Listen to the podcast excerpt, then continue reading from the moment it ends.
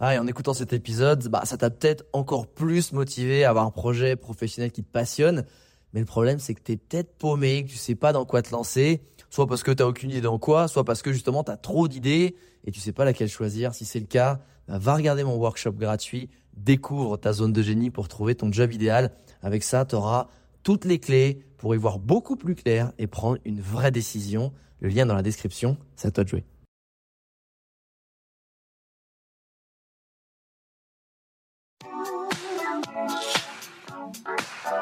Les Entrepoteurs, c'est le podcast à la cool et sans langue de bois où j'invite un ami entrepreneur à partager tout sur son business.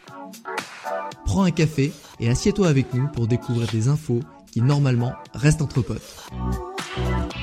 Le but de ce podcast est de te montrer l'envers du décor de l'entrepreneuriat en toute transparence et honnêteté pour t'apporter un maximum de valeur ajoutée. Ici, on te parlera de productivité, de stratégie pour booster ton business, de création, de management ou encore d'optimisation des process.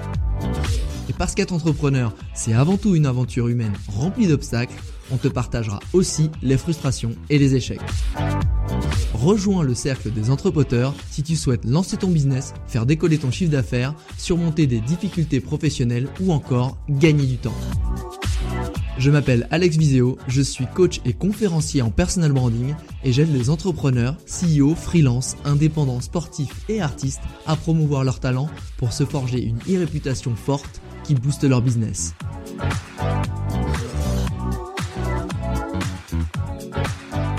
Aujourd'hui, je reçois Alexis Minchella, freelance copywriter, qui a notamment fondé le podcast Tribu Indé et qui a écrit le livre Freelance, l'aventure dont vous êtes le héros, dans lequel il partage sa méthode pour construire son offre, mieux se vendre et s'épanouir au quotidien quand on est indépendant. Et c'est justement pour ça que je suis ravi de le recevoir dans ce podcast, car j'ai beaucoup reçu des entrepreneurs, mais finalement assez peu de freelance.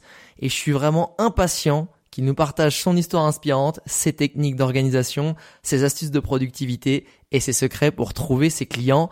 Alexis, comment ça va? Salut Alex, bah écoute, ça va très bien. Je suis très très content d'être là. Ben, je suis très content de te recevoir euh, sur mon podcast puisque j'ai eu la chance d'être reçu euh, sur le tien, hein, Tribu 1D. Et, euh, et je vais commencer tout de suite dans le vif du sujet parce qu'il y, y, a une question par laquelle j'aime commencer parce que bon, je crois que c'est aussi très important chez les freelances de répondre à cette question pour eux-mêmes c'est pourquoi tu as commencé dans le, dans le freelancing? Parce que tu as, fait une, courte période en tant que salarié, mais tu as vite été euh, sur la branche euh, bah, de, de l'indépendant et du freelancing. Est-ce que c'est parce que quoi? C'était c'était un peu la mode, c'était un peu stylé, t'entendais les gens genre ouais moi je monte ma boîte, je me lance à mon compte, ou est-ce qu'au final t'avais ça en toi et ça a fait que que confirmer? Écoute, j'avais, c'était pas dans les plans. Pour être honnête, euh, au ah. démarrage, tu vois, je me suis lancé à temps plein en, du coup, en 2019 en freelance. Mais en fait, il faut remonter encore deux ans en arrière euh, pour te pour, euh, pour signer ma première facture, qui en fait, en gros, je fais un stage de, c'était un boîtier, un stage de fin d'études dans une startup, ouais. et il se trouve que ça se passait bien. Il me restait encore quelques mois d'études, et en gros, cette boîte-là me dit, on adore bosser avec toi.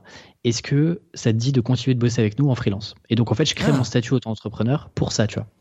Euh, donc, euh, un peu par hasard. Mais attends, du que... coup, c'est bête, mais est-ce que finalement, ça t'a fait plaisir ou, ou parce qu'il y en a qui pourraient se dire genre ah bah merde, moi j'aurais bien voulu être en CDI, continuer avec vous, et qui voient ça comme genre on t'aime bien, mais on va t'exploiter d'une certaine façon. Comment tu l'as perçu?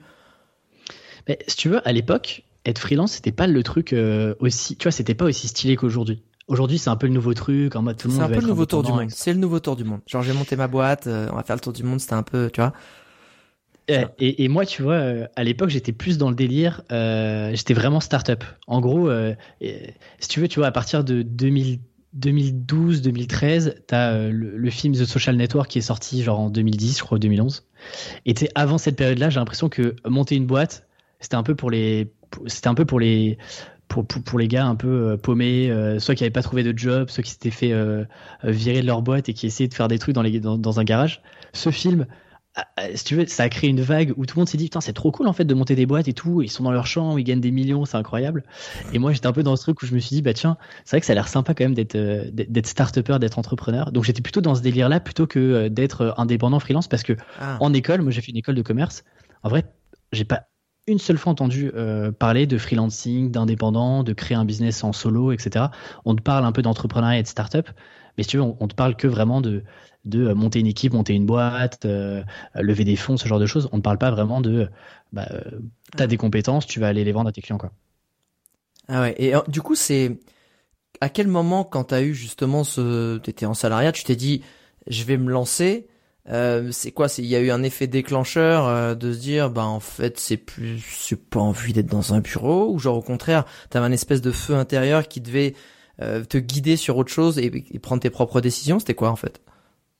En fait, ce qui se passe, c'est que du coup, je, à la fin de mes études, j'écrivais déjà sur Internet depuis, tu vois, j'ai commencé à écrire sur, en 2016 sur Internet. Et ce qui fait que ça m'a permis de, ça m'a ouvert pas mal d'opportunités, notamment mon premier euh, CDI, où en gros, on, est venu me proposer un job euh, pour une plateforme de freelance. Donc, si tu veux, tu vois, j'étais, j'étais freelance un peu euh, vite fait quand j'étais étudiant. Mmh. Je rentre en CDI dans une plateforme de, pour, pour bosser sur le contenu euh, de cette plateforme de freelance là.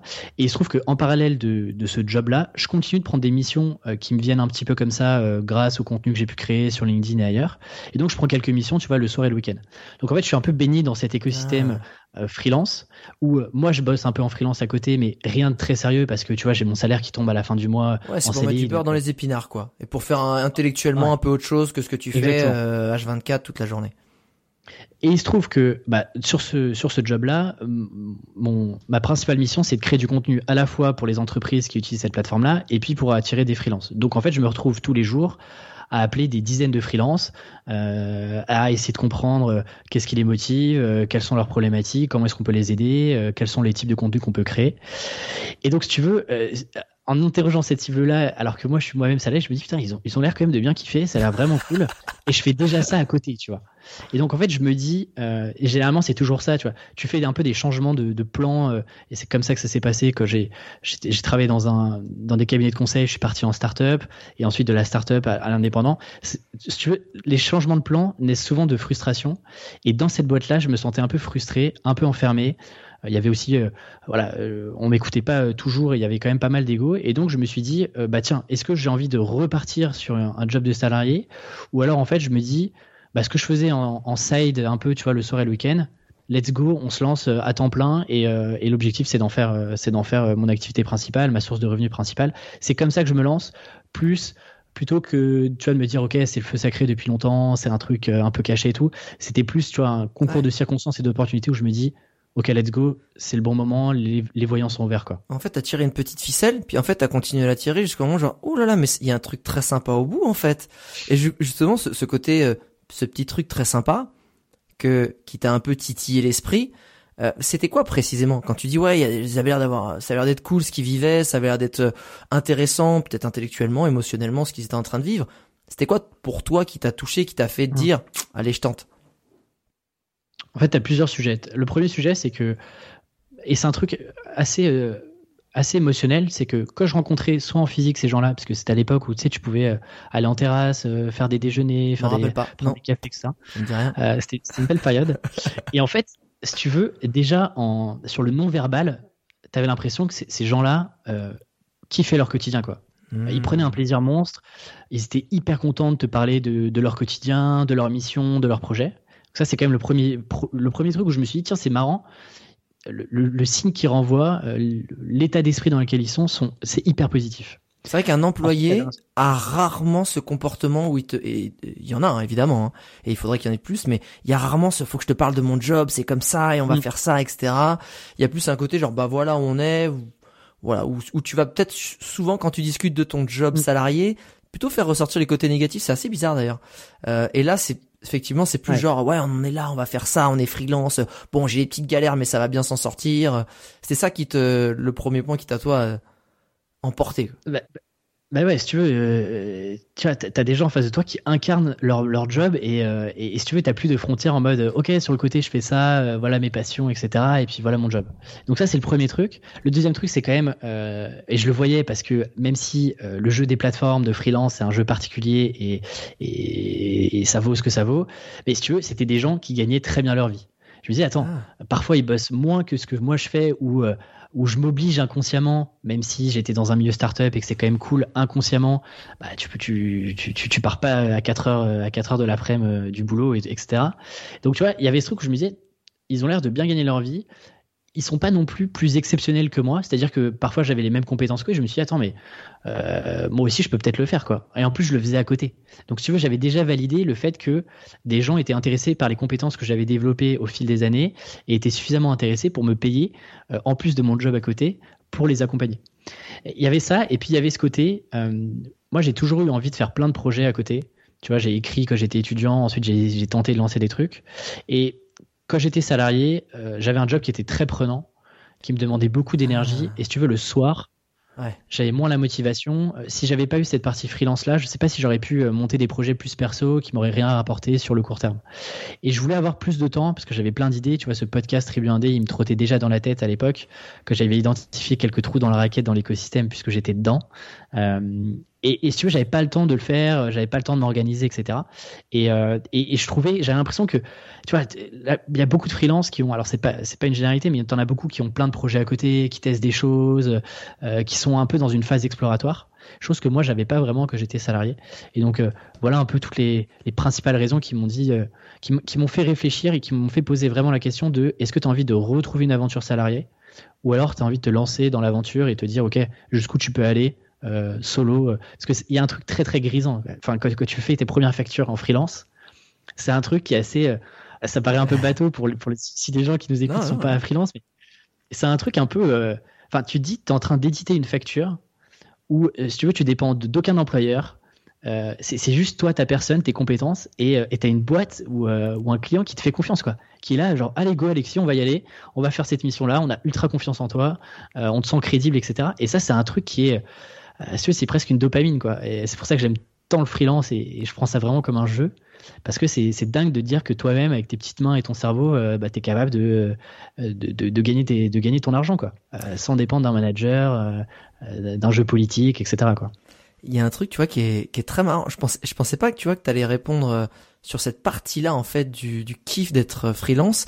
Tu l'as, t'as répondu sur la partie plus intellectuelle, c'est-à-dire que finalement, ce qui t'a intéressé, c'était plus le côté euh, je peux être stimulé, je peux développer des choses qui moi vont me faire grandir, qui qui vont me faire aller dans des lieux peut-être où je sais pas, je vais me, je vais me planter, mais j'ai envie d'essayer d'aller chercher explorer et pas du tout dans le côté, tu sais qu'on voit beaucoup aujourd'hui, ce côté liberté, ce côté t'es ton propre boss, ce côté comme tu tu bosses sur la plage. À aucun moment tu l'as mentionné. Alors évidemment, euh, je t'ai rencontré à Bali donc je sais que ça fait partie du, du game, mais ce qui est génial, c'est que c'est pas du tout ça qui t'a motivé à rentrer dans dans cette cour-là, et, et, finalement, je trouve ça euh, encore plus magnifique. Mais la question que j'ai envie de te poser, c'est pourquoi le copywriting? Après, on définira ce que c'est précisément, mais pourquoi déjà ça?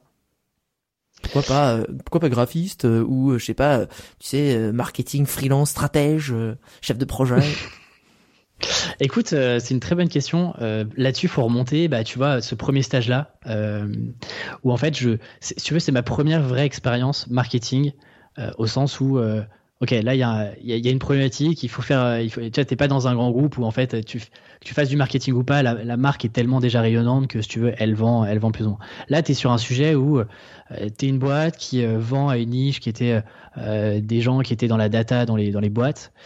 Et là, j'apprends un peu vraiment sur le terrain où euh, je mêle à la fois la partie marketing, donc les bases que j'avais, et la partie écriture que j'avais développée. Là, si tu veux, je mixe ça dans un environnement professionnel où en gros, il y a des objectifs, euh, il y a des indicateurs à suivre, etc.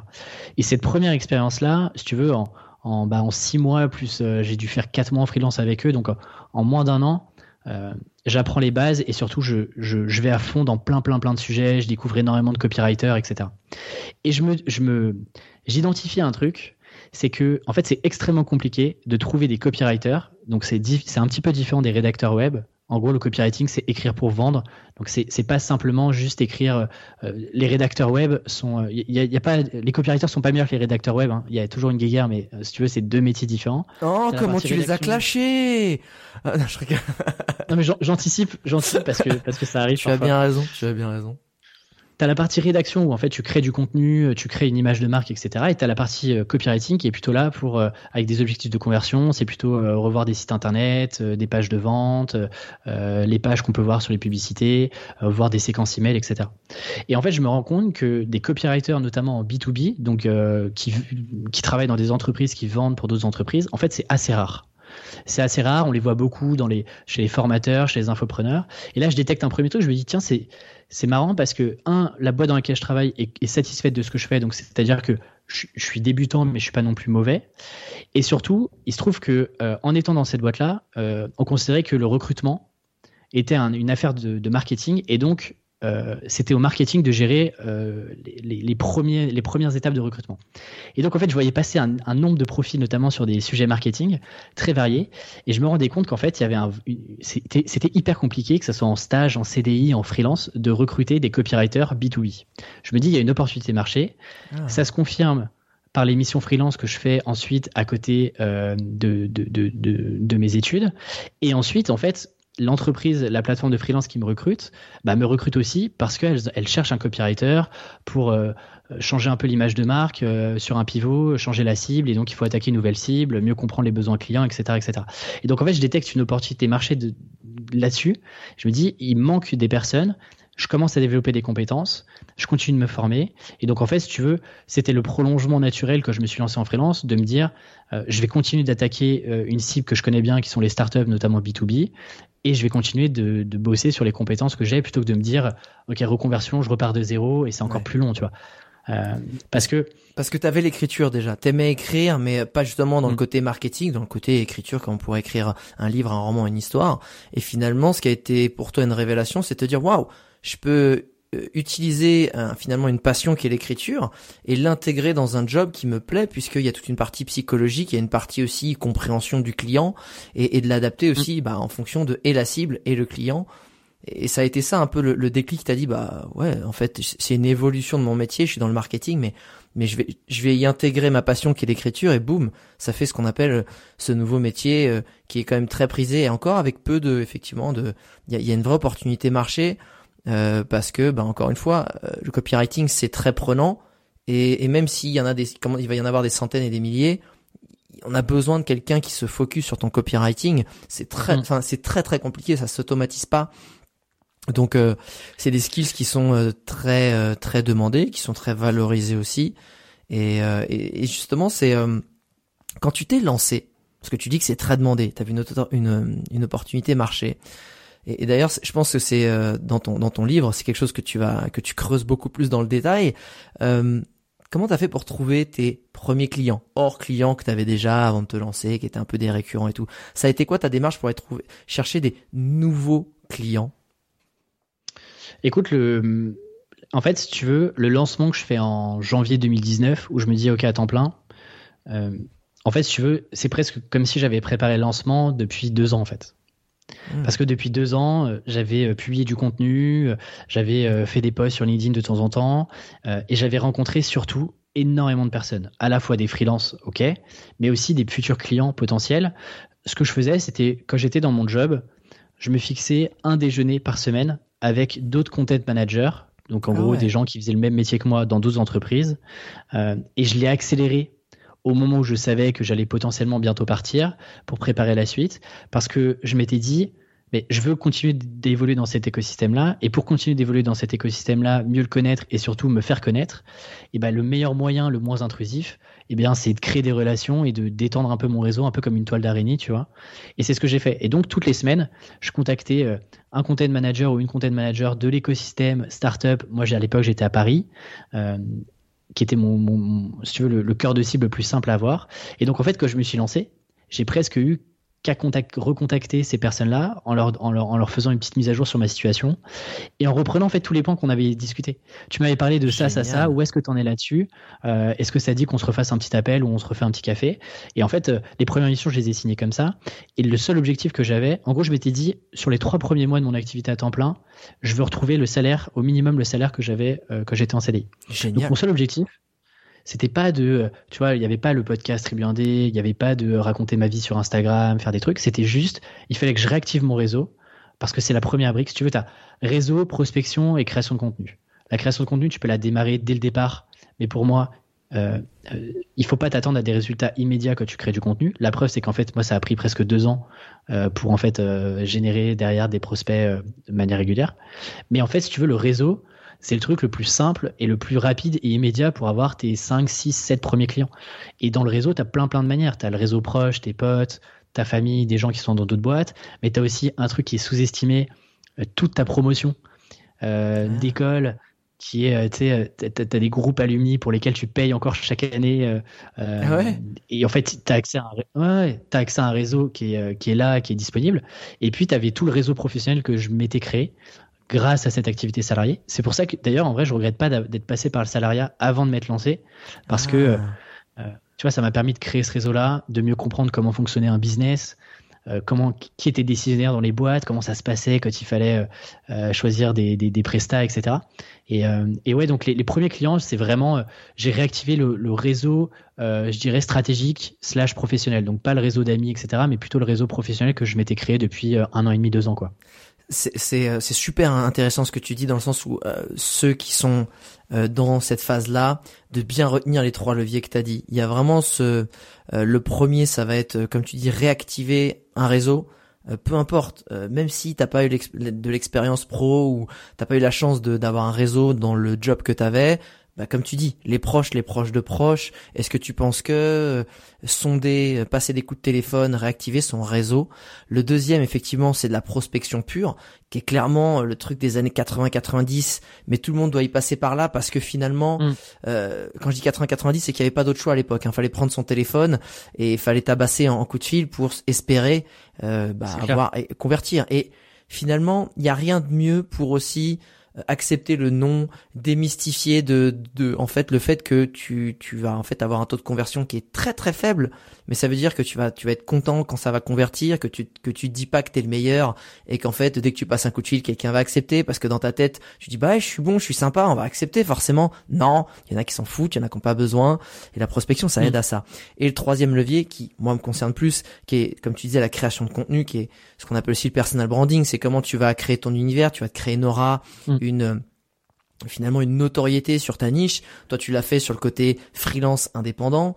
Et, euh, et comme tu dis, le but, c'est pas du court terme, c'est du long terme. Alors à court terme, tu peux avoir des, choses qui rentrent, mais c'est qu'à long terme, là tu vois, ça t'a pris deux ans, les contrats ils rentrent tout seuls en fait. Et tu, tu alimentes ta création de contenu et en fait ça va te faire venir tes clients sans que tu aies besoin de décrocher le téléphone, genre bonjour, je me présente, nan, ils savent qui t'es les gens. Et en plus, l'avantage, c'est que ben tu t'es positionné sur des valeurs, sur des façons de procéder. Mm. Donc en plus tu vas avoir les bons clients. Et toi c'est super intéressant, tu as tout de suite été sur le réseau, tu l'as réactivé, ça t'a permis comme tu dis directement de de passer à la balance, à l'équilibre par rapport à ton ancien job, c'est ça? Ça t'a pris trois mois. Ouais, et, très concrètement, euh, pour, donner un outil bah, que je partage aussi dans le livre, mais, mais je, peux te le partager rapidement là, c'est euh, moi j'utilisais une, une matrice qui s'appelle la matrice pouvoir proximité. Wow. Déjà, hey, c'est un truc. On sent le copywriter. Non, le nom est sympa. Pouvoir proximité. Vrai ah, il y a un truc. Non, moi, tu vois, parce que rien que le nom, on dit putain, c'est quoi ce truc? Ça a l'air sympa. Explique-nous. En gros, l'idée, c'est comment est-ce que tu, parce que euh, on te dit souvent, c'est le conseil basique de dire, ok, euh, euh, utilise ton réseau pour trouver des clients, pour mais, mais, une fois que tu as ça, si tu veux, est-ce que tu es vraiment plus avancé? Pas tant que ça. Donc là, l'idée, c'est que je me suis dit, euh, ok, comment je peux réactiver mon réseau? Et je me suis notamment appuyé sur euh, Rémi Rivas que j'ai rencontré euh, via le podcast et que j'avais rencontré avant même d'enregistrer et de lancer ce podcast. tu peux présenter. En gros, j'ai quitté mon job. Rémi Rivas, il est consultant, notamment sur des sujets de design thinking, design sprint, etc. et pour des très grands groupes. Donc en gros, il a ses clients, c'est 80 personnes euh, en France. Euh, et donc lui a un peu plus de bouteilles que moi. Et il m'a parlé de, de, de sujets-là que moi j'ai complètement appliqué et qui a vraiment marché. C'est de dire, OK, maintenant que tu sais qu'il faut que tu utilises ton réseau, comment est-ce que tu fais pour cartographier ton réseau? Ce que j'ai fait, c'est très simple. Tu prends un fichier Excel, tu rentres à la main les 50 personnes euh, les plus pertinentes auxquelles tu penses réseau proche, euh, anciens euh, collègues, réseau professionnel, rencontres, événements, etc. Et tu les classes sur deux critères, le pouvoir et la proximité. Proximité, c'est à quel point tu te sens proche de ces personnes-là personnellement. Tu les, tu, les, tu les notes de 0 à 10. Et en pouvoir, c'est pareil de 0 à 10. Et c'est de savoir, est-ce que ces personnes-là sont les plus à même de te faire rentrer dans l'entreprise ou en tout cas de est-ce que c'est des personnes décisionnaires par rapport à ton sujet à toi? Donc par exemple, moi l'avantage que j'avais, c'est que tous les content managers avec qui j'avais discuté, eh c'était potentiellement des, personnes qui pouvaient faire remonter mon profil en disant il faut qu'on bosse avec ce gars-là parce qu'il va pouvoir nous aider sur tel et tel sujet. Et en fait, tu les cartographies comme ça, tu mets des notes sur les 50, et ensuite, en fait, tu as presque ton fichier de prospection réseau euh, qui est de te dire bah ok maintenant un par un je vais les contacter personnellement et euh, je vais voir comment ça prend etc etc ça ça c'est puissant en fait c'est au lieu de se faire les gars un par un c'est qu'il y a déjà un filtre optimisé de te dire bah ok mm. je vais taper par euh, pas le plus facile mais le plus qui correspond le, plus, stratégique ouais le plus mm. stratégique correspond le plus qui a le plus d'affinité en fait c'est un c'est une super méthode mm. affinitaire de prospection mais du coup vu que toi, tu as très vite surmonté la plus, le plus gros challenge, le plus gros problème euh, des freelances qui se lancent, c'est-à-dire trouver des clients pour pouvoir manger et avoir un salaire, ça a été quoi, toi, ton plus gros challenge, ta plus grande difficulté euh, quand t'as commencé C'était peut-être quoi Trop d'horaires euh, C'était peut-être, euh, je sais pas, ou t'étais tout seul dans ton coin parce que tu travaillais trop Ça a été quoi ton plus grand challenge? Bah, je te dirais que le, plus gros challenge, c'est encore le challenge d'aujourd'hui. Donc, tu vois, un an et demi ah. après, euh, je l'ai pas encore. C'est intéressant. Deux ans même après, je Je pense que c'est le, la difficulté de déconnecter et de, de lever le pied et de te dire, OK, c'est bon, t'as fait suffisamment aujourd'hui. Euh, tu peux, tu peux faire autre chose et tu redémarras le lendemain. Et en fait, ça, c'est un truc que j'avais pas vraiment, si tu veux, que j'avais pas forcément anticipé, mais côté en freelance, c'est une sorte de puissant fond. Alors, c'est un avantage monstrueux, c'est-à-dire que globalement, plus tu travailles, plus tu gagnes bien ta vie, plus tu bosses sur des projets qui peuvent te rapporter sur le long terme, etc. Euh, mais le désavantage de ça, c'est qu'en fait, il n'y a personne pour te dire euh, stop quoi, déconnecte, c'est cool, euh, rentre chez toi, fais autre chose. Là où en fait, tu as un manager qui va te dire euh, c'est bon, euh, on a fait les trucs. Euh, Surtout que le freelance a vraiment ce côté où il a pas une équipe avec lui, où il a, il y a pas vraiment. Tu vas voir tes clients et tes clients ils vont jamais te dire Alexis, calme-toi, tu vois. Enfin, genre, euh, tu ça a été super vite. Attends, on a autre chose. C'est génial, t'es super efficace. Alors que quand t'as une équipe, même si un petit groupe, quand t'es en start-up, même quelques personnes, t'as ce côté genre, ouais, vas-y, lève le pied, t'inquiète, viens boire l'apéro. Mm. Et, et c'est le freelancing, c'est ce vrai danger, ouais. Effectivement. Et ça, c'est difficile et t'es toujours en. Tu sais, c'est un peu des up and down, quoi. C'est-à-dire que t'as des moments où, en fait, t'arrives à décompresser, tu dis, OK, c'est cool, t'as peut-être un peu moins de clients, mais vu que t'as bien bossé avant, bah, t'as pas trop de stress parce qu'il y a un mois un, peu plus faible. Mais euh, tu vois, là, bah, là le, pic avec euh, bah, la sortie du livre, la fin du livre, etc. Euh, bah là, tu vois, c'est hop, tu reviens dans une spirale où bah, tu bosses un peu plus que d'habitude, etc. Et ça, c'est difficile de, de t'extraire de ça, tu vois. Euh, mine de rien, que t'es dans le jeu un peu freelance, etc. C'est difficile de te dire Ok, t'es content de ta journée, euh, j'arrête quoi. Et je vais faire mon sport tranquille. Est-ce que justement ça ramène à la question de euh, aujourd'hui, bah, sachant qu'en plus voilà, tu mènes ton activité de freelance de copywriter de front et que tu t'as écrit et là tu vas publier un livre, donc c'est quand même pas rien. On se dit souvent un livre c'est une activité à 100% pendant euh, des mois et des mois et des mois. Euh, aujourd'hui du coup ça m'intrigue. Comment tu organises tes journées? Parce que c'est que toujours quelque chose, surtout quand t'es freelance ou quand t'es entrepreneur. Maintenant, il y a de plus en plus d'articles genre ouais, alors euh, le matin je fais ça, après je fais ça, j'ai 10 minutes de ça, et après je suis. Euh, en fait, des fois, t'appliques des méthodes. Moi-même, j'applique des méthodes qui, des fois, euh, pendant une semaine, ça vole complètement en éclats. Mais je voudrais savoir, chaque profil est différent. Comment toi, tu, tu gères à peu près dans la matrice quand c'est à peu près stable? Alors du coup, ouais, effectivement, parce que là, j'allais dire en ce moment, c'est particulier. Quand c'est à peu près stable, moi, je fonctionne en, moi, je fonctionne à, alors, je me mets des objectifs, des, grands objectifs à l'année. À la fois sur la partie freelance. Alors globalement, pas de secret sur la partie freelance, c'est généralement des objectifs de chiffre d'affaires. Mhm, ok. Euh, et après sur la et du coup, je me donne souvent un objectif freelance et puis un ou deux objectifs grand max sur Tribu 1D sur le projet. Ces objectifs-là à l'année, euh, je mets des indicateurs pour, pour me dire ok est-ce que je suis sur la bonne voie? Et ensuite je les redécoupe en euh, plan de 90 jours. Donc en fait je fonctionne en j'ai un peu comme une entreprise, j'ai quatre itérations par, euh, par année dans lesquelles en fait j'embarque un certain nombre de projets. Et donc en fait ça me permet de, de découper mes objectifs à un an en, en, en, quatre petits objectifs qui me permettent d'aller d'arriver au bout. Une fois que j'ai fait ces, plans 90 jours à, 3 mois, bah, ça me permet de savoir un peu ce que j'embarque chaque semaine. Pourquoi est-ce que je te raconte ça? Parce que du coup, vu que effectivement j'ai presque deux business qui sont la partie freelance et la partie tribu indé, En fait, euh, ça, si tu veux, c'est une machine à laver où je pourrais passer ma vie vraiment à, bosser euh, et, sans avoir le sentiment d'avancer. Ces objectifs-là et ces plans de 90 jours me permettent de me dire, ok, tu es sur la bonne voie, euh, ok, tu avances de X% euh, vers cet objectif, c'est cool. Et ensuite, ce que je fais, c'est que puisque je sais exactement quels sont les projets que j'embarque tous les 90 jours, je suis capable de te dire, bah, ok, pour atteindre ce projet-là, je vais devoir travailler potentiellement plus ou moins X jours euh, ou X semaines sur, euh, sur les trois mois à venir.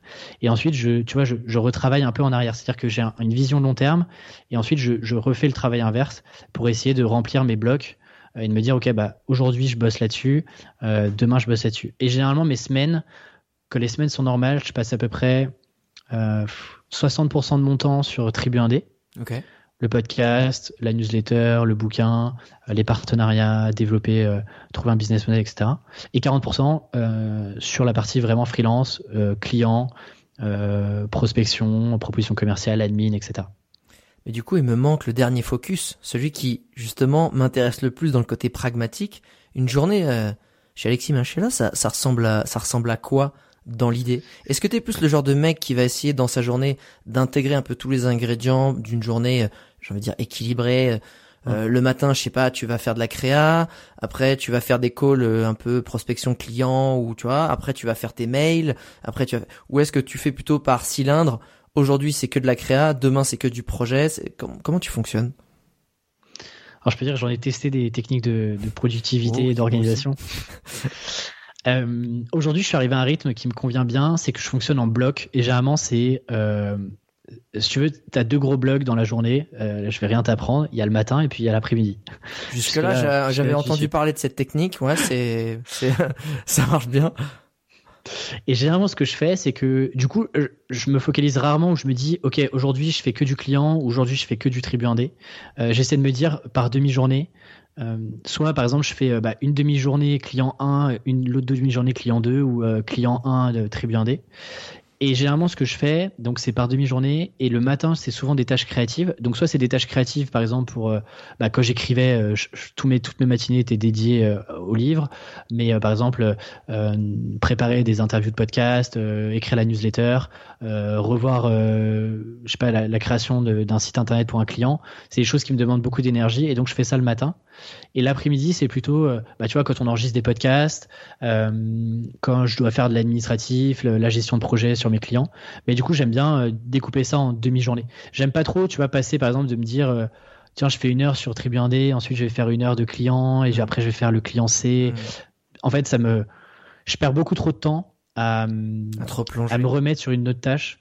Et en fait, tu as une sorte d'attention résiduelle qui reste sur ta tâche d'avant. Ça, c'est un truc que, euh, que Cal Newport a, il, en parle dans un bouquin qui s'appelle Deep Focus. Il te dit en fait, tu peux le, tu vois, le multitasking où tu, tu switches d'une tâche à une autre. En fait, ça fonctionne pas très bien parce que tu es toujours pris dans ta tâche d'avant. Donc c'est pour ça que quand tu fais des gros blocs, au moins tu es sûr de, tu bosses plus ou moins sur le même projet. Tu peux faire plein de petites tâches dans ce projet-là, mais euh, voilà, tu te dis la demi-journée c'est pour ce client-là. Donc euh, généralement c'est client ou euh, tribu le matin, tâche créative, et puis l'après-midi plutôt des, des choses un peu plus un peu plus tranquilles quoi.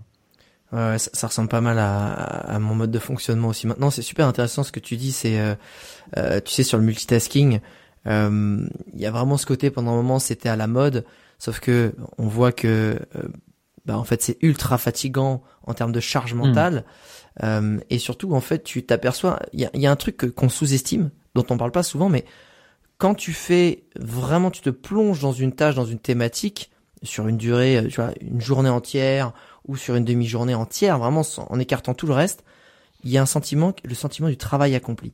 Et qui est un mm. sentiment ultra auto-valorisant qui fait du bien et dont tu as besoin quand tu es freelance ou quand tu es entrepreneur. C'est-à-dire que de multitasking, t'avances, t'avances tellement un tout petit peu partout qu'en fait, tu finis ta journée, t'as fait plein de trucs, mais t'as l'impression de pas avoir mm. avancé. Du coup, tu finis ta journée un peu genre down, genre oh là là, demain faut que je réattaque. J'ai pas. Alors plutôt que genre bam, ça je l'ai éclaté. Ok, je passe à autre chose. Bam, je l'ai éclaté. Du coup, ben vu que ton cerveau il te dit c'est super, je me sens valorisé, je me sens bien parce que putain content, j'ai terminé ça.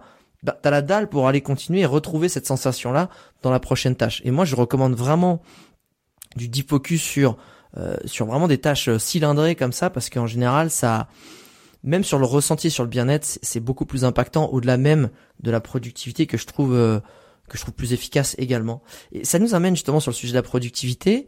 C'est vu que t'as l'air justement bien organisé, le gars. Attention, euh, plan à un an, euh, trimestre. Euh, tu sais, c'est attention. Là, on est sur du sur du rétro-planning énervé. Est-ce que c'est quoi tes outils que tu utilises au, quotidien? Alors j'imagine qu'il y a les grands basiques, mais que j'aimerais bien que tu nous cites, parce que ça se trouve il y a des choses qui tu vas me dire, bah, moi c'est tableau Excel et c'est carnet de crayon, tu vois, je veux dire très bien. Et, et, mais dedans, j'aimerais bien me dire, est-ce qu'il y a peut-être un petit outil euh, dont on n'entend pas parler? Peut-être il y a un nouvel outil euh, pour X raisons, pour X partie de ton business que tu as dégoté ces derniers temps, parce qu'il y a des SaaS, il y en a plein qui, qui se créent euh, tout le temps. Et du coup, je serais ravi d'avoir un peu ton son de cloche là-dessus. Écoute, je, suis ravi que tu me poses la question parce que je le sentais que c'était une question qui allait te faire plaisir. Je le sentais. C'est, si tu veux, ça a été un combat pendant longtemps là aussi de me dire arrête de voir le dernier. Là, c'est un peu le, c'est un peu le syndrome de l'objet brillant, mais appliqué à la productivité. De me dire ah il y a ce nouvel outil qui a l'air cool et tout, je vais le tester et tout. Donc par exemple les outils de de to-do list, de projet, gestion de projet, pareil, ça je les ai écumés et, euh, et ça va te surprendre, mais euh, euh, c'est très très limité en termes d'outils. De, le premier outil que j'utilise, c'est mon agenda. C'est-à-dire que tout est noté dans mon agenda. Qui est C'est lequel euh, déjà? Google Agenda, euh, la suite Google. Tout est noté. C'est-à-dire tous les rendez-vous, les blocs de temps. Donc par exemple, tu vois, demain, je suis capable de dire, bah, demain, je vais bosser sur le marketing du livre demain matin. Et demain après-midi, je bosse sur, sur un client. Donc il y a, y a, aussi ça, ça me permet de savoir si je prends pas non plus trop de tâches dans ma semaine et voir si ça rentre ou pas dans mon, dans mon calendrier. Donc ça, c'est le premier outil. Ensuite, j'utilise toute la suite Google Doc, euh, enfin la suite Google, donc Google Doc, euh, Google Sheet pour à la fois mes clients, mais pour le contenu classique. Bien sûr. Et après, sur l'organisation, j'utilise deux autres outils avec l'agenda. J'utilise Toggle, T-O-2-G-L-E. Non, T-O-2-G-L, pardon. Ouais. Pas de E à la fin. Qui est un outil de, de, qui traque mon temps. Euh, ah ouais, ah, d'accord, tu traques ton temps, ok. Ah quand même, non d'accord, quand même, il y, en a, ok, on va taquiner un peu. Donc euh, ouais, ouais, je traque mon temps. Euh, en fait, ça me permet de plein de choses. Déjà, ça me permet de savoir combien de qu'est-ce que je fais de mes semaines, euh, parce qu'avec ces plans 90 jours, bah, toutes les semaines, je fais un petit bilan, à la fois de ressenti perso, mais d'efficacité, de savoir combien de temps j'ai bossé, est-ce que j'ai bossé sur les bons sujets. Et en fait, ça me permet une chose hyper importante que très peu de freelance font, c'est que tu vends une prestation, euh, X milliers d'euros et tu te dis potentiellement euh, cette mission-là, elle va me prendre, euh, elle va me prendre X jours sur la mission. Généralement, en plus, au début, tu as 100% de chance de te planter. soit tu t'es planté et en fait tu as, facturé plus cher et donc ça c'est une bonne nouvelle. Et généralement ça se passe pas trop comme ça. Au début tu, tu, tu, bosses beaucoup plus que ce que tu factures. Et donc en fait traquer mon temps dès le démarrage, ça fait peut-être deux ans, deux trois ans que je traque ça. Ça me permet de savoir aussi où est-ce que je passe du temps sur une mission client Bien sûr. Euh, combien je facture euh, Est-ce que en fait ce genre de mission-là, euh, je rentre dans, les marges que je me suis fixées? Et ça me permet aussi, même sur Tribu 1D, de savoir où est-ce que je passe le plus de temps. Et par exemple, quand je passe trop de temps sur mes sur mes emails ou autre, je me dis ok, comment est-ce que je peux je peux améliorer ça? Est-ce qu'il y a des choses que je peux tester? Est-ce que c'est un process à revoir? Est-ce que je peux externaliser telle ou telle tâche? Donc ça, c'est Toggle, c'est vraiment l'outil euh, qui est ouvert avec mon agenda en permanence. Comment comment ça ça fonctionne en fait? C'est toi qui manuellement à chaque fois dois dire là je passe sur cette tâche là, c'est ça? Ou est-ce qu'il y a quand même un système automatique? Ouais, tu en fait tu te crées des projets, euh, donc euh, enfin tu te crées des clients. Parce qu'à la base c'est un outil de client, mais tu vois tu pourrais très bien avoir, par exemple pour ta formation de personal branding, tu pourrais avoir un un, un, client personal branding et dedans tu, tu mets des projets. Donc par exemple sur un sur un client X, je vais avoir généralement c'est toujours les mêmes tâches, c'est de la gestion de projet, euh, ensuite, j'ai euh, j'ai de l'administratif. Ouais. Et ensuite, euh, c'est les différents les différentes tâches que je fais. Donc, je prends pas non plus à la micro tâche, mais par exemple, si je dois revoir un site internet, bah, je vais mettre de la recherche client, je vais te mettre de la copie, du copywriting, les retours, etc. Comme ça. Et à chaque fois, c'est toi qui, quand tu te mets sur cette tâche, appuie sur le petit bouton de tracking. Ok. Non, non, mais c'est super intéressant parce que moi, justement, je sur le, le webmaster qui, qui met sur tous les sites.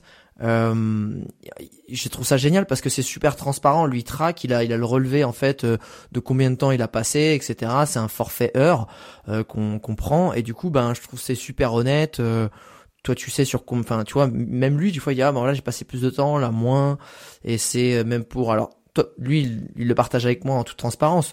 Toi, là, c'est vraiment sur ce côté, c'est plus pour toi et, connaître ta, ta possibilité de facturation. Mais ce qui est super intéressant, parce que quand tu démarres ou quand tu veux euh, augmenter tes prix, euh, c'est aussi important de te dire, bah en fait, euh, bah ouais, là je facture déjà très bien, donc top, je suis bien, ou au contraire, je suis pas du tout dans Mm. les clous, donc super puissant. Ok, t'en as, t'en as d'autres comme ça? plus dans le. Ah pardon. Ouais. Ouais. Non, non, mais je te disais, et du coup, t'es plus dans le l'intuition. Tu vas te dire, ah, est-ce que, est-ce que je m'en sors bien sur cette Le- mission? T'as l'intuition Petit émotionnelle. doigt mouillé. Voilà. Tu factures combien toi truc, Ah euh, ouais, moi je suis, ouais d'accord, je suis. La fameuse phrase. Et ça. toi, toi, tu factures combien C'est ça.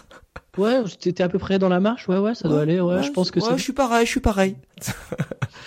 Et ça me permet en fait de, à la fin de l'année, par exemple, là, tu vois, j'ai bientôt fait mes bilans, de me dire, ok, en fait, j'ai vendu potentiellement euh, si moi je fais la formule parce que je vends pas au TGM, je vends plutôt au projet. Enfin, je vends pas au, à la journée, mais je vends au projet, au client. Bien sûr, ouais. Mais inconsciemment, tu vois, quand je vends un projet, je sais pas, 2000 euros, je sais plus ou moins par rapport à un, à un objectif de, de taux journalier que je me suis fixé à la journée, je sais combien de jours ça fait. Et donc, ça me permet à la fin de l'année de me dire, j'ai facturé X jours et en fait, j'en ai, euh, j'ai travaillé effectivement que X jours. Donc, euh, je suis plutôt bien. euh, et voilà là, là où j'ai dégagé le plus de marge ou ce que je devrais répéter, etc. Euh, donc ça vraiment Toggle c'est vraiment ça, ça te demande une petite démarche au démarrage mais après c'est En c'est un fait, c'est- automatisme, c'est un quoi. calcul de rentabilité parce que finalement, euh, calculer Ouais. un taux de rentabilité quand tu as un produit qui te coûte tant, plus l'envoi, plus le packaging, bon bah et tu sais combien tu gagnes, Mm. t'as ta marge sur un skills, sur une compétence, c'est pas évident. Finalement, bah c'est ton temps en fait qui va compter ta rentabilité. Ouais. Donc euh, ouais, super Mm. intéressant. T'en as un autre petit et comme le ça dernier outil Ah le dernier, le, le Ouais. meilleur pour la fin. tu vois le petit dernier euh, j'utilise Notion Euh, Que je ne connais pas. J'ai envie d'aller le taper Eh ben, direct, écoute, mais euh, je le ferai juste après. Je le ferai juste après. C'est, incroyable. C'est, peut-être le meilleur outil. Et en gros, tout est, tout est sur Notion. Donc Notion, pour celles et ceux qui connaissent pas, c'est, entre un Wikipédia. euh, donc c'est une base de connaissances pour toi et ça me sert aussi de gestion de projet pour mes clients. Donc en fait c'est, c'est une sorte d'outil en ligne qui te permet de, de créer des pages Ouais. euh, et qui te permet en fait de te créer euh, ton propre écosystème de contenu. Donc, euh, tu vois, mes processus sont là-dessus, mes objectifs sont là-dessus, mes to-do list sont là, c'est c'est des pages avec des to-do, et tous mes projets clients sont là-dessus aussi. C'est-à-dire que à chaque nouveau client, euh, il a son petit espace dans Notion. Euh, Ah mais en c'est quoi la différence du coup avec Google Drive? Parce que moi ça je fais ça dans Google Drive. C'est quoi la, la différence? En quoi ça va plus La- loin? Bah, la différence, c'est que euh, en gros, tu peux, euh, tu peux écrire du texte comme euh, par exemple un Google Doc, ouais. mais tu peux aussi, ça te remplace par exemple un Trello Ah. ou un Excel avec des tableaux. Et en fait, tu, tu peux tout, tu peux avoir toute ta gestion de projet là-dedans. Donc, tu as des tableaux que tu peux créer directement dans les pages et dans l'outil qui te permet de, de créer par exemple euh, des calendriers, euh, des to-do list pour tes clients, euh, leur envoyer des documents, des documents médias, etc. Et ils ont tout dans un seul et même endroit. Et l'avantage, c'est que c'est Google Doc et, et la suite Google Drive, c'est hyper, c'est hyper clair, etc. Mais ça, ça manque un peu de sexy, quoi. Euh, c'est Ouais. pas l'outil le plus sexy du monde. Là, tu as un outil vraiment clean euh, qui est hyper beau, très minimaliste. Et, euh, Ah, et c'est- en fait c'est un espèce de, de, de fusion entre justement Google Doc et Trello qui va être un gestionnaire euh, de projet. Ouais. Et euh, quand tu peux faire facilement rentrer euh, un client dans cet univers où comme tu dis il y a cette sensation de ah ok sympa c'est beau gosse c'est joli. Euh, c'est c'est combien par mois celui-là? Combien combien il te prend par mois? Ou est-ce que Euh, la version free est, est assez euh, Alors, euh, écoute, tu dois, tu as maintenant une version free, effectivement. T'as une version des fois, en fonction de ta charge de euh, travail, tu, moi, je suis ouais. sur Asana depuis trois ans. Euh, on est 4, 5, 6 dessus, un truc comme ça, avec toute mon équipe et euh, bah, deux, trois freelances. Euh, On n'a pas ressenti le besoin pour l'instant de passer en, en premium, ce qu'on devrait peut-être pas tarder, mais tu vois, enfin, il y a des fois, tu, c'est, du coup, c'est pour ça que j'en fais souvent la promotion, parce que ça me, c'est une façon de rendre aussi à l'équipe euh, qui me fournit gratuitement un truc trop cool. Ouais, non, mais... Écoute, je dois payer, euh, je sais pas, je dois payer peut-être 50 euros par an maintenant. Ah, oh, ça va, Euh, par an. Ouais, non, c'est, ah ouais, non, c'est hyper, euh, c'est vraiment, je crois que c'est, ça doit être 8 ou 10 euros par mois. Non, donc peut-être un peu plus. Entre 50 et 100 euros. Je sais plus Ouais, ok, combien 100 je paye, balles. mais 100 balles. Non, parce que tu maintenant, les SaaS, c'est 100 euh, balles par mois. hein. Tu vois, il y a des trucs, euh, dès que ça Ouais. touche un peu au mailing, euh, euh, marketing, tout ça, ils te, ils te prennent 200 balles. euh, ah, ah, t'as rien vu, quoi. c'est bonsoir. non, non, là, c'est, c'est ça qui est dingue, c'est que, bah, tu vois, moi, avant, j'étais sur Asana et j'ai tout passé maintenant sur, euh, sur, Ah ouais. euh, sur Notion. Ouais, en fait, mon client a tout. Il a les factures, j'ai plus de mails à envoyer pour envoyer les factures. Tout est, il a un doc avec l'administratif, il a un doc pour la gestion de projet, il a un doc pour les, enfin, une page pour les livrables, etc. Donc, euh, ouais, c'est un bon outil. euh, et c'est, c'est fou parce que c'est une boîte, ils doivent être, euh, ils sont moins de 10. Non. C'est une boîte qui est, qui est incroyable. Ouais, c'est une boîte qui est C'est une incroyable. French Tech ou c'est, Non, non, non, c'est. Estonienne? Outre-Atlantique. American? C'est American. Et ouais, ouais, ouais, ouais. Ils sont pas 10, ils ont, ils ont, ils ont 27 Indiens derrière, à mon avis. Ouais, les gars, faut pas se foutre de nous. Euh, mais d'un côté, ça, ça se gère aussi comme ça en délocalisation. Euh, je, mais franchement, j'irai voir parce que j'étais en train justement de, avec l'équipe, on regardait un autre euh, logiciel de gestion de projet, CoSchedule, euh, qu'on a, qu'on est mm. en train de, apparemment, qui est vraiment canon, que j'ai pas encore, j'ai mm. pas encore mis le nez dedans, mais tu vois, on, ça pourrait être intéressant de benchmarker pour ceux aussi qui sont un peu dans ce, dans ce, cette configuration de freelancing ou de, de, de petite équipe de 4 à 5. Voilà, des petites pépites, c'est cadeau pour vous. Euh, moi, j'aimerais bien qu'on revienne sur le moment où tu as dit justement, euh, tu sais, le, freelancing, c'est des très hauts, ça peut être des très bas, ou un peu comme la vie finalement. Hein. quand tu connais un peu la méditation, c'est comme ça. Faut, faut avoir compris que la vie, ce sera jamais que du kiff ou que du malheur. Il y a tout est, tout est temporaire, mais on est toujours d'accord que le bas, on essaie d'y rester le, moins longtemps possible. On fait un bisou, on prend appel, on prend appel au fond et puis voilà, on remonte, on essaie de remonter. Comment tu gères euh, toi les bas, sachant qu'encore une fois, tu es un freelance et encore dans l'ADN du freelance, il a pas quatre cinq personnes qui vont être là lui taper dans le dos, lui dire allez, tu sais quoi? Et c'est quoi? C'est tu vas en nature, tu coupes tout, tu te fais tu te fais une digital détox, euh, tu je sais pas, tu tu vas tu vas faire la grosse stuff, euh, apprendre des, des, des matières illicites au fin fond de Kiev. Qu'est-ce qui qu'est-ce qui se passe? Qu'est-ce que tu fais pour te remonter tout ça? Ce que je n'ai pas fait, je, suis à la Kiev récemment, attention, je n'ai pas fait ça. Putain, je prends un exemple, on va croire que je l'ai fait, pas du tout. Mais ça me faisait marrer en fait de le dire. Non mais écoute, pourquoi pas euh, Peut-être qu'un jour on se retrouvera à Kiev tous les deux pour, pour tester ça, mais euh, je suis un peu plus sage. Euh, mais moi aussi. Je te dirais que on, on, ira en fait, tu sais, les, les, les, jeunes premiers de la classe qui iront s'encanailler. Ouais. je pense que ça pourrait être très drôle. Ça pourrait être très drôle. Mais, euh, mais ça sera un autre sujet. Mais non, non. Euh, euh, je trouve que le, le meilleur moyen de, de, de, réussir à un peu remonter, euh, tu sais, Seth Godin, un, un marketeur euh, américain ah, lui, qui a écrit un nombre de livres euh, pas possible. Il a écrit un bouquin qui s'appelle The Deep justement. Alors c'est intraduisible en, en, français, donc je sais pas le creux. The Deep? Ouais, si on pourrait appeler ça. La profondeur? deep D I P. Ah ok. Non, je ne connais même pas ce mot en anglais. Et en fait, c'est ça, c'est, c'est qu'est-ce que tu fais quand tu es vraiment tout en bas, dans le creux un peu de la vague pour, pour remonter. Et, et moi, un des, une des meilleures solutions que j'ai trouvées aujourd'hui, c'est euh, de m'entourer de personnes qui sont bizarrement euh, dans le même état d'esprit que moi, qui sont potentiellement euh, euh, créateurs, indépendants. Donc, tu vois, c'est l'inverse, c'est un peu contre-intuitif de dire je vais déconnecter et faire autre chose, mais je vais plutôt me reconnecter à des gens qui sont un peu dans les mêmes sujets que moi. Parce qu'en fait, tu as un truc où tu, tu penses que de l'extérieur, tous les créateurs, les indépendants, les entrepreneurs et tout, tous ces gens-là, ils kiffent le matin tout le temps, tu vois. Genre ils se lèvent, Miracle Morning, c'est parti, on bosse comme des fous. Alors qu'en vrai, la réalité, c'est que tu as des moments où t'en as marre, quoi. T'en as juste marre, t'as pas envie de bosser, t'as pas l'énergie, euh, etc. Et donc, euh, vu que personne en parle vraiment beaucoup publiquement, euh, bah moi je sais que j'ai un petit groupe d'indépendants slash créateurs avec qui, bah, dès qu'il y a un petit coup de mou, hop, petit appel. à l'époque, on se voyait, etc. Et donc, bah, on, on, partage les trucs et, et ça a été une sorte de petit boost de motivation de se trouver un petit groupe de personnes, une sorte de micro micro communauté de personnes avec qui tu peux échanger en de manière transparente quoi. T'es pas là à faire du storytelling, à raconter que tout va bien, mais plutôt en mode euh, bah là là ça me saoule, là, là je, suis bloqué, là j'arrive pas à prendre des vacances, comment je peux faire, etc.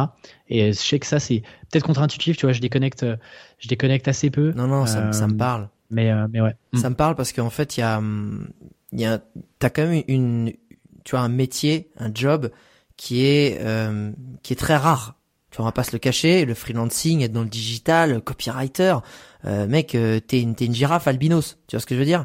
Enfin, Ça se voit pas souvent ce truc-là. Donc, euh, en fait, ce qui est, ce qui est, là où je te comprends, c'est de se dire, je vais appeler quelqu'un qui en fait va comprendre ma réalité, qui va en fait juste m'écouter, mais en fait il sait, il capte parce qu'il l'a vécu, parce qu'il est déjà passé par là, et que c'est horrible, mais tu peux mm. pas appeler tes tes autres potes peut-être d'enfance qui n'ont pas du tout, qui sont employés ou qui n'ont mm. pas cette réalité parce que même avec toute la bonne volonté du monde, l'empathie du monde, tu sais, en fait, ils, vont pas comprendre, ça va pas cliquer aussi vite. Et en fait, tout ce que tu as besoin souvent dans ces moments-là, c'est tu sais une oreille qui genre qui capte, genre t'inquiète, ça arrive. Et le petit conseil qui va faire que c'est même pas un conseil, c'est que lui il va te raconter sa life de comment ça s'est passé dans le même moment qu'il a traversé. Toi, tu vas dire ah bon, ça arrive pas que à moi, ok, c'est cool. Ah ok, bon, ça fait du bien et la compréhension en fait. Et comme tu dis, ben c'est super important. Moi, j'ai un pote, euh, mon pote Danny Eng, à qui je fais un, je fais un gros bisou, à qui on s'appelle beaucoup, qui est entrepreneur dans le fitness, qui a Viva Forme, et c'est exactement ça. On a beau avoir des business à la base qui qui ont rien à voir, tu vois, sur le cœur du métier, c'est quand même, on, vend de l'information, on essaie d'aider les gens à, à transformer pour du mieux. Hmm. Eh ben, tu sais, on s'appelle, bah, j'ai procrastiné, je me suis levé tard, et du coup tu t'en veux, et, au final l'autre il dit putain j'ai cartonné. Des, fois tu t'appelles, tu dis putain j'ai cartonné. L'autre il, t'envoie une soupape de j'ai fait ci, j'ai fait ça, tu raccroches, tu, vas-y mais moi aussi je vais cartonner. Donc euh, ça va dans les deux sens en fait. Mm. Ça va dans ce côté où tu te prends un coup de fil ou un petit message euh, d'une dose de, de tu sais un petit boost de, de, de, bonne humeur. Bah putain mais ça, ça va, ça te dope derrière. Donc euh, ultra important. Je suis d'accord avec toi. Tu sais, parfois on reproche, euh, euh, tu as souvent des témoignages euh, où en gros on reproche un peu aux gens de pas comprendre. tu sais, c'est en mode, moi je suis freelance, mais mes parents ne comprennent pas, ma famille me soutient, me soutient pas, etc. En fait, ce qui est compliqué, c'est que, et tu m'en parlais dans, dans le podcast qu'on a fait tous les deux sur Tribu cette fois-ci, mais en fait, ils sont pas dans la même réalité que toi, donc ils peuvent pas, avec toute la bonne volonté du monde, t'aider parce qu'ils comprennent pas ce que tu es en train de vivre. En fait, ils vont pouvoir te donner une réponse un peu euh, classique, tu vois, un peu préenregistrée. Mais si tu veux, ils vont pas vraiment comprendre pourquoi est-ce que tu es en train de vivre ça à ce moment-là et pourquoi tu te poses telle et telle question à ce moment-là.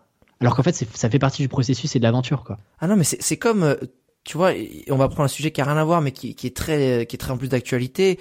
Euh, toutes les euh, minorités, que ce soit religieuses ou, ou de couleur, etc., qui vont t'expliquer. Euh, euh tu sais, des fois c'est dur. Ils ont de la discrimination, t'as des mauvais mots, etc. Et toi, tu vas être là, tu sais, le petit bab tout fragile. non, mais je comprends. Ouais, c'est, c'est pas facile et tout. Et puis tu sais, tu mets toutes tes tripes, t'as toute la bonne volonté et l'empathie du monde mm. de d'être là, de dire putain ça devrait, c'est pas normal, ça devrait pas exister et t'y crois. Mais mec, jamais il y aura autant de clics que quand le gars il discute avec la même personne qui est dans sa même euh, euh, minorité entre guillemets. Mm. Tu vois, c'est pareil. Tu peux pas demander à quelqu'un et c'est et ça fait du bien en fait de parler à quelqu'un qui comprend ta réalité parce que même si l'autre en face, ta daronne, tu tu dis, euh, tu expliques ta réalité. Ah non mais c'est bien. Non, non, mais il faut que tu continues. Bon, bah, et puis tu te reposes, hein. Faut te reposer, tu sais, parce que ça, c'est important de te reposer. Pense à déconnecter, blablabla. Bla, mais dis même pas déconner, repose-toi, parce que ça travaille beaucoup. Je dis, si, si je dis en ce moment, je suis en, en ce moment, je, dors 10 heures par nuit. Je me couche à 11 heures, je me lève à 9h30. C'est sale, tu vois. Donc, je dis, c'est pas ça, Tu sais, des fois, là, t'as beau te reposer, il y a un truc qui fait que, euh, bon, du coup, ça marche bien, j'avoue, je, je me lève avec l'énergie, mais c'est, ce côté où t'appelles quelqu'un qui va te comprendre et inversement qui va que toi des fois tu vas appeler juste pour envoyer de la bonne énergie, c'est essentiel. Tu sais, c'est vraiment essentiel. Euh, justement, ça amène à un truc euh, un peu plus profond, tu vois, un peu plus euh, personnel. Je vais prendre cette voix un petit peu de crooner. Euh, c'est, c'est, ouais, je, la prends pas souvent, moi qui pars dans les aigus. C'est, c'est quoi la, la leçon de vie, enfin les leçons de vie, pardon, que t'as euh, que t'as enseigné ta vie professionnelle tu vois. C'est quoi les leçons de vie finalement personnelles que t'as enseigné que tu as tiré de, ta, de ton expérience et de ta vie professionnelle? Ah, c'est une bonne question euh, bien profonde. Je te dirais que le premier sujet c'est que j'ai appris à être patient. Hmm. Et c'est un truc où, euh, tu sais, euh, moi, j'ai là aujourd'hui j'ai 27 ans, euh, je suis encore super jeune, j'ai pas non plus, tu vois, j'ai pas 15 ans d'expérience. Enfin, tu vois, je, suis encore, je suis encore un jeune dans la vie professionnelle.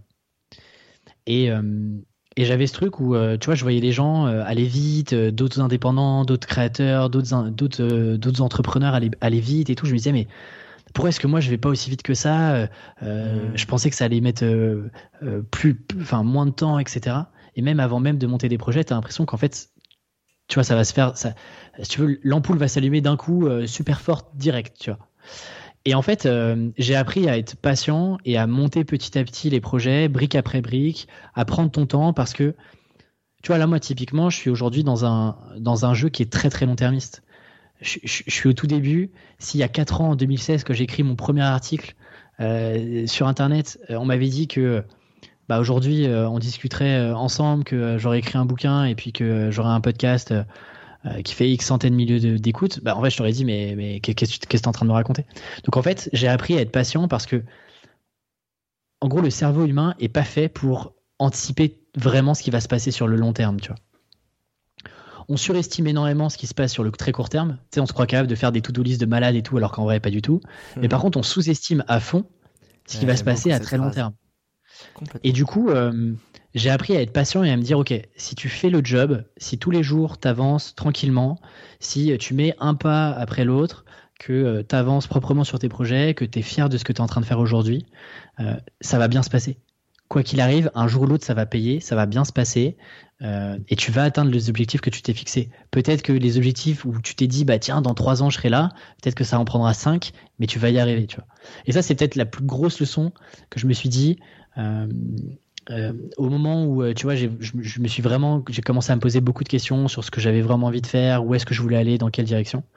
ça, c'est, un, un, des premiers sujets. Et puis le deuxième, c'est une confiance en moi où vraiment la partie freelance m'a appris à avoir encore plus confiance dans, ce que j'étais capable de, faire, de, proposer, euh, de, de, partager aussi, euh, tu vois, sur Internet et ailleurs. Et ça, c'est un carburant qui, euh, je trouve, tu vois, la confiance, c'est un truc un peu. tu dis, si, si, si tu es trop confiant, bah, tu es prétentieux, etc. Et en même temps, je trouve que c'est un, un, un, carburant incroyable pour, pour avancer, dégommer les obstacles. et parfois, bah, aller plus loin que ce que tu avais, euh, ce que avais en tête. Et, euh, et, tu vois, ce, la partie freelance me donne sans cesse ce carburant de confiance parce que bah, tes clients te font confiance, tes clients euh, te récompensent, etc. Et, et, ce truc de, tu vois, j'avais du mal à le retrouver quand j'étais salarié. Et pourtant, bah, je vois que c'est un énorme moteur pour ma vie pro, quoi, comme ma vie perso. Mais c'est un énorme moteur pour, pour aller toujours plus loin, te challenger, essayer de faire plus. en tout cas, faire plus, mais faire mieux surtout.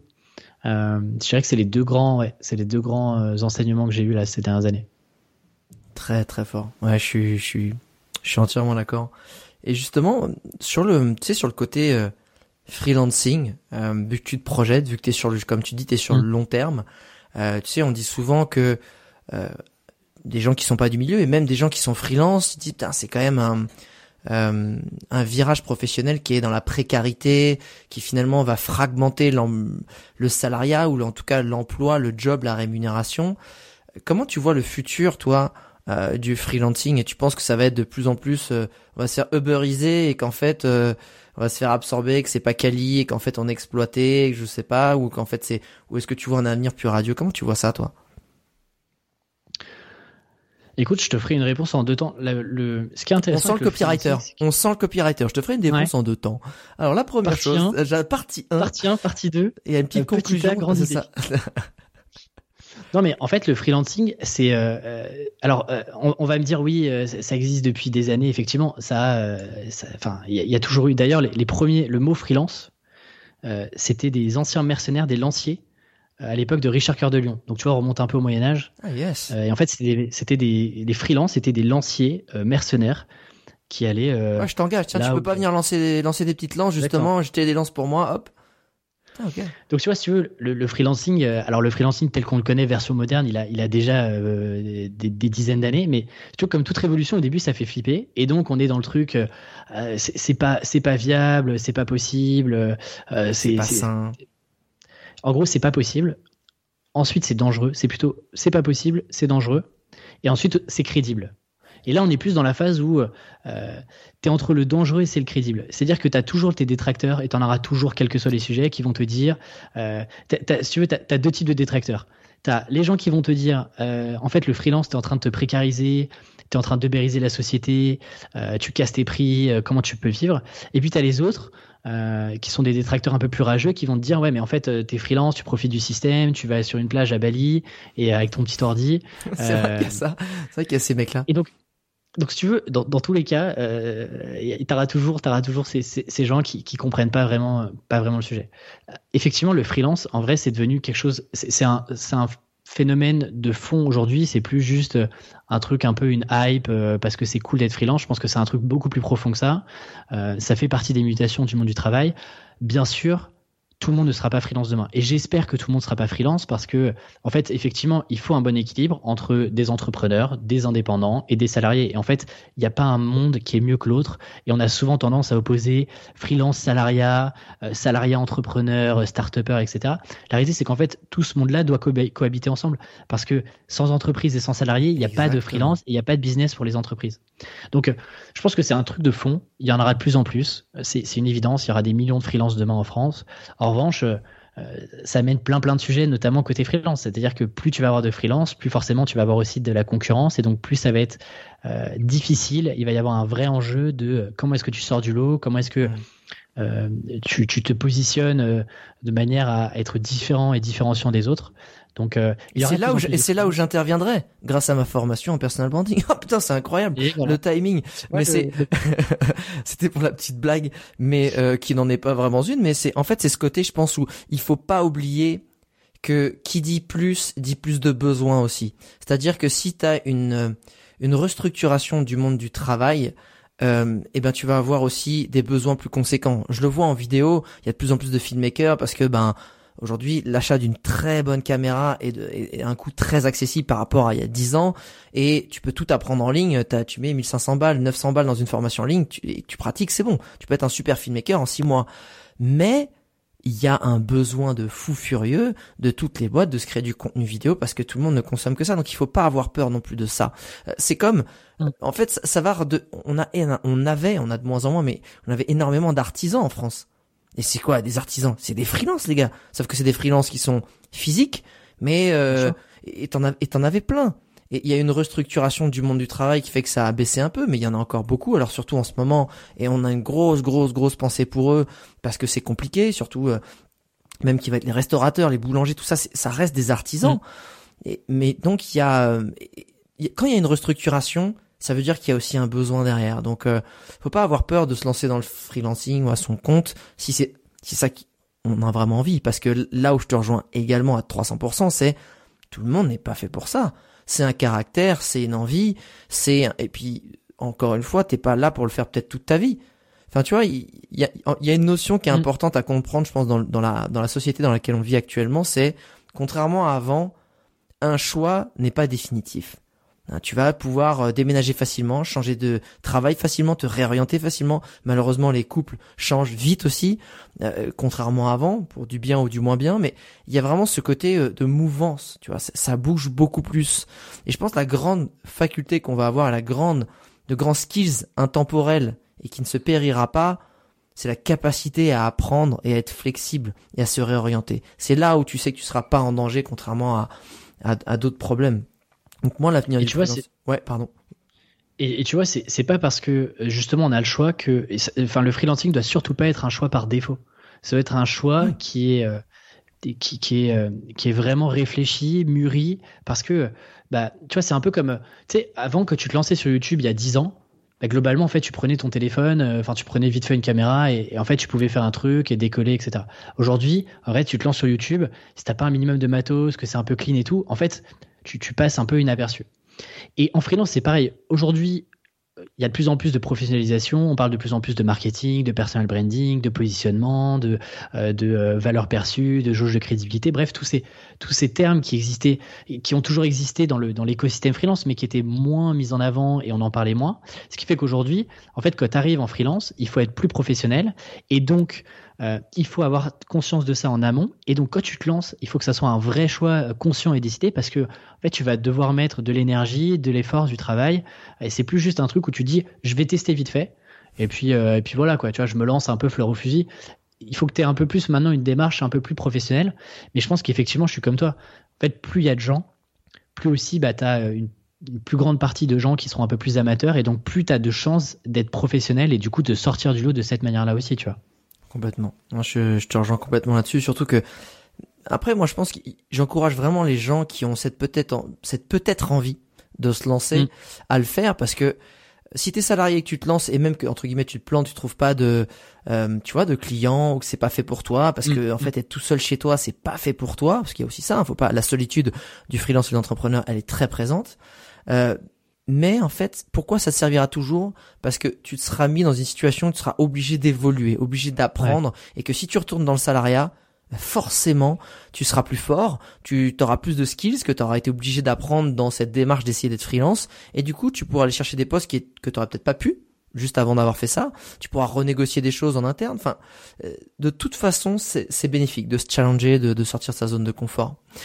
Une des dernières questions que, que, que, que j'ai envie de te poser, si t'es à table avec ton meilleur pote, ok, il y a, y a, une bonne bouffe, il y a deux trois godets dans le cornet, et là il, te dit, écoute, Alexis, moi, je, je veux me lancer en freelance. Euh, je veux être freelance. je sais ce que je veux faire maintenant, 2021. Euh, Qu'est-ce que à ce meilleur pote euh, tu lui donnerais comme conseil? C'est vraiment ton meilleur pote là, faut pas le, faut pas le laisser tomber. Qu'est-ce que tu lui dirais à ce meilleur pote qui dit non, je veux vraiment me lancer? Déjà, je lui dirais d'acheter mon livre. Et c'est une ton livre qui s'appelle Freelance, l'aventure dont vous êtes le héros. Effectivement, ce serait une bonne chose. Euh, plus sérieusement, je lui dirais justement de pas se lancer trop vite. Tu vois, c'est peut-être contre-intuitif, mais de se dire, est-ce que si tu prends la décision de te lancer en 2021, qu'est-ce que tu vas mettre en place ou qu'est-ce que tu as déjà mis en place pour te dire, ok, tu te lances, mais tu vas te lancer le plus sereinement possible. Et donc peut-être que parfois, tu vois, c'est un peu une réflexion contre-intuitive que, que, je te partage, mais c'est plutôt de se dire, est-ce que tu peux pas te dire sur les six prochains mois, tu prépares, tu prépares l'aventure d'après, qui est une aventure en freelance.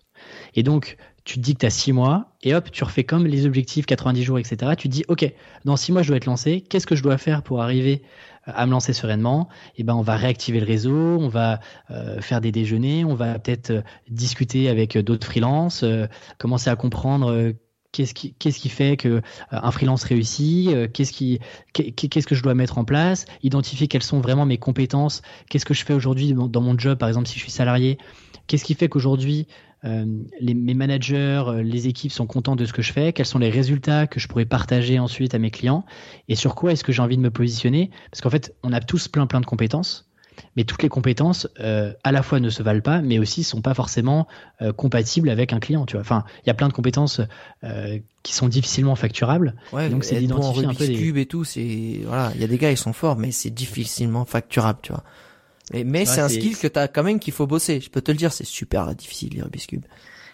Et, et, du coup, ouais, moi, je, y a, tu vois, je te dirais la, base de la, vraiment, la base de ton activité en freelance, c'est tes compétences. Et moi, je parle souvent de compétences rares et utiles. En gros, identifie des compétences qui sont rares, c'est-à-dire des mmh. compétences qui sont recherchées par tes clients.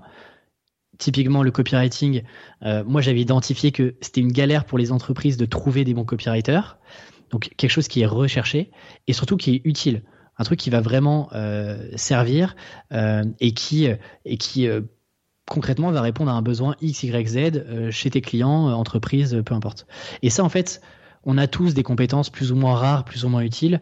Le but du jeu, c'est de les identifier aujourd'hui à un moment T et de voir est-ce que elles sont suffisantes pour commencer à générer du volume, de l'argent et du business en freelance?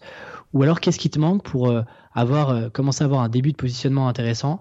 Et donc, tu as six mois globalement pour euh, peut-être euh, te documenter, continuer d'apprendre, te former un peu plus sur telle et telle verticale, approfondir tel sujet, etc.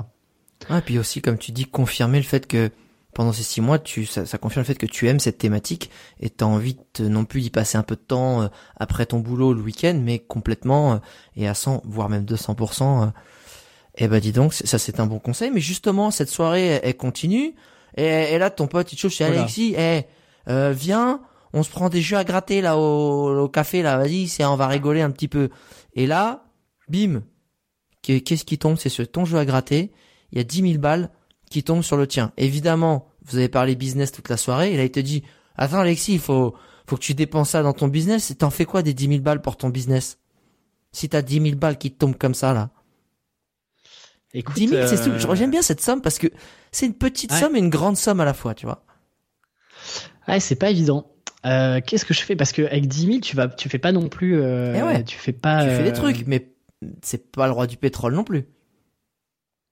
Je pense que ce que je continuerai ce que je suis en train de faire là, c'est-à-dire de commencer à structurer euh, Tribu Indé, notamment en termes de de, en termes humains, c'est-à-dire que là, je commence à travailler avec euh, avec Victoria qui m'accompagne sur euh, sur le podcast, sur euh, sur la partie marketing.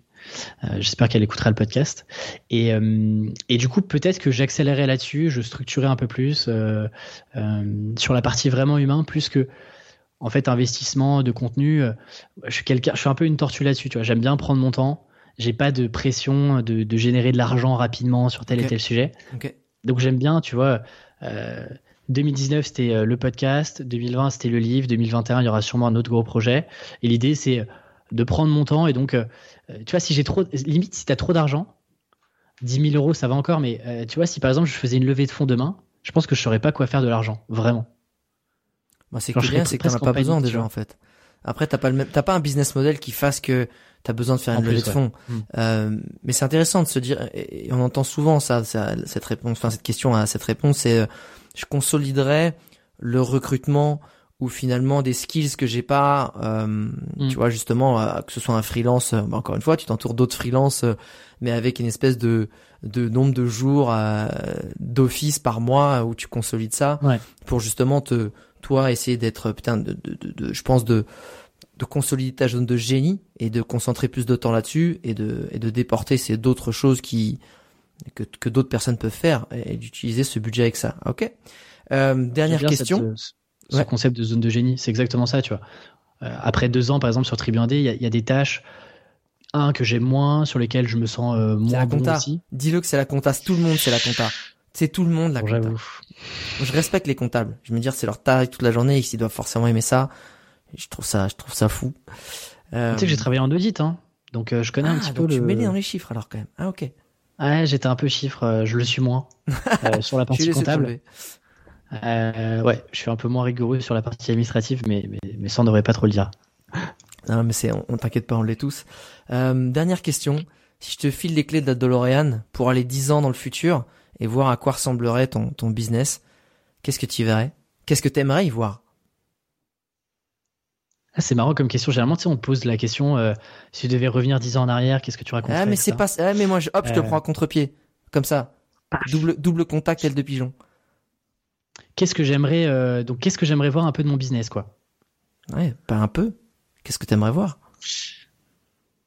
Écoute, déjà, j'aimerais voir un gars qui s'éclate toujours autant qu'aujourd'hui, dix ans après, qui a toujours le smile, euh, qui a toujours l'énergie de tester des choses sur euh, sur Tribu 1D ou d'ailleurs un autre projet. Tu sais, en dix ans, il peut se passer tellement de choses. Peut-être que je serai sur un autre projet. Euh, mais si, si on se tu seras peut-être sur Ville 1D parce que tu auras grandi, ce sera plus une petite tribu. On, on sait pas. Hein. C'est une c'est une blague pourrie, mais on sait pas. tu sais que ça peut être un concept de racheter un petit village, un petit village en France et puis d'en faire une, un hub freelance. Alors là, c'est plus qu'un petit concept. Ce serait, enfin moi je trouve qu'avec justement le euh, le télétravail qui enfin est rentré dans la norme, genre c'est pas les flemmards qui c'est pas impossible ou tu vois genre ah bah non en fait ça marche super bien, ça baisse les coûts et tout le monde est, est beaucoup plus épanoui. Eh ben tu vas repeupler des villages qui en ont besoin, tu vas recréer une dynamique économique et surtout tu vas redonner de l'espace aux gens, ils auront plus besoin de s'entasser dans des micros euh, à placard appartements à Paris et leur redonner un jardin pour le, un salaire qui est le même. Mm. Euh, c'est pas un concept pourra franchement si tu te lances, je viendrai clairement je viendrai faire un tour, je te dis direct. Et écoute, dans 10 ans, il y aura, aura peut-être un projet comme ça. Et j'espère euh, ouais, toujours avoir le smile et me dire que, euh, que Tribu, Tribu 1D s'est installé durablement dans l'écosystème et qu'on se dise euh, Ok, c'est une référence, ça fait 10 ans qu'il crée du contenu, un truc clean, qui a vraiment de la valeur, qui il se prend pas la tête, il se, il se, prend pas, il se croit pas au-dessus des autres, il fait son truc, il partage son aventure et, et on a envie de le suivre. C'est-à-dire que tu te vois toujours freelance. C'est ça qui est intéressant. Tu dis, tu vois, c'est ça que tu te projettes genre bah ouais, je suis un peu comme Seth Godin, c'est euh, de Company of One. Parce qu'il y a des gens justement, ils veulent être entrepreneurs, monter des une équipe, etc. Moi, je sais qu'aujourd'hui, j'ai ce besoin en fait de de construire une équipe mm. que j'appelle souvent aussi une famille parce que voilà, je j'ai pas cette volonté de grandir de façon exponentielle, mais m'entourer de gens qui comptent pour moi sur le plan humain. Euh, après, chacun a le droit de partir aussi de cette famille, hein. mais euh, mais c'est vraiment comme ça que je, je construis mon équipe. Mais d'autres qui disent non, je kiffe être euh, en, solo et de faire des projets ponctuellement avec d'autres Moi, tu vois, ouais, je, suis un peu dans. C'est vrai que j'ai adoré le livre Company of One et je suis un peu dans ce truc où. Euh, ouais, j'aime bien euh, ce côté freelance. Alors, petit à petit, je, vais faire, je, vais, je vais passer plus de temps sur Tribu 1D. et du coup, recréer une tribu au service de Tribu 1D. Là, on est sur mmh. un truc un peu méta, mais, mais tu vois un peu l'idée. Mais potentiellement, ouais, demain, j'aimerais presque euh, même tu vois, euh, même dans Tribu 1D, on pourrait imaginer, euh, tu vois, une petite agence avec une petite squad, une petite équipe de freelance qui bosse sur des projets plus entreprise, alors que le contenu et, le devant de la boutique, c'est plutôt pour les freelances. On pourrait imaginer plein de trucs, mais moi, j'adore encore bosser pour mes clients, quoi. donc j'aimerais bien avoir toujours cet équilibre. Alors sûrement pas 50-50, mais tu vois, avoir un petit client, enfin un client, tu vois, par mois ou quelques clients vraiment, tu vois, choisis de trier sur le volet par an qui me font qui me font ultra kiffer et qui me font bosser encore dans le dans le game du freelance. Ça, ça me ferait plaisir dix ans plus tard. Écoute Alexis, merci pour cette réponse, merci pour tous ces conseils, merci pour tous ces feedbacks et ces petits tips et ces petites pépites que tu as balancées tout au long de ce podcast. Euh, je trouve ça toujours très inspirant et t'étais un profil que j'avais pas encore eu la chance de, de vraiment recevoir sur ce, sur ce podcast. Euh, et je pense qu'en plus tu es sur un métier qui va de plus en plus se développer, dont on a besoin, donc copywriter. Euh, pour tous les gens euh, qui ont envie de creuser euh, la vie de freelance, eh ben allez justement acheter le livre d'Alexis, hein, freelance, l'aventure. En plus, eh, l'aventure dont vous êtes le héros, moi l'aventure, c'est un petit peu mon délire, donc euh, moi ça, me parle? Non, mais ça me parle. Et héros, euh, mon ego a toujours envie que je sois un héros, donc forcément ça me parle doublement. Euh, donc évidemment le, le lien est du livre est accessible dans la description du podcast, mais je pense que si tu tapes ça dans Google, ça devrait pas être trop compliqué à trouver. Euh, si tu veux euh, contacter Alexis ou faire des déj dès que ce sera de nouveau possible avec lui, parce qu'il adore faire des déj, et eh oui. euh, et ben évidemment je mettrai euh, tous les liens des réseaux pour pouvoir le contacter. N'hésite pas aussi à nous faire des petites dédicaces en story ou sur LinkedIn. Ça fait toujours très plaisir d'avoir des feedbacks de l'épisode. Alexis, je te souhaite de bien cartonner cette année. Je te souhaite d'exploser les ventes et je te souhaite. Et je suis impatient de connaître le, gros projet de, de l'année 2021, vu qu'à chaque fois tu sors un gros truc par année. Euh, ne nous dis rien, garde-moi le suspense. Et, euh, et je te dis encore une fois, vraiment merci beaucoup pour ta participation.